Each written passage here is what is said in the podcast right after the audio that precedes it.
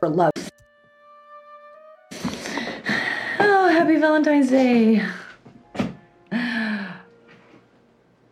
Oh, is that what this is? All right, let's take a look.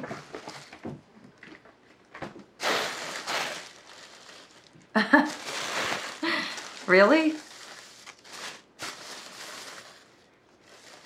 Uh, no, I'm sure the size is fine. I just, I mean, what am I supposed to wear this on camera for you, or what? Wait for your next royal visit. Last time you were here, we didn't even screw. Look, look, I- I've made peace with this. I've made peace with the fact that you're off on some crusade and I'm making do, but don't pretend like I mean, don't send me lingerie. Oh, someone left them for me at work. Okay? Don't look at me like that. That's the way Papa used to look at Mama. It's poison. And Mama has been entirely dependent on me for love for 30 years, and I'm not going to do that to Alba.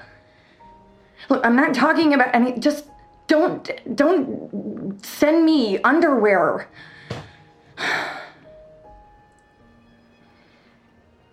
Okay, well, give us a warning next time because it freaks Alba out when you just show up. Okay, I gotta go to work. Happy Valentine's.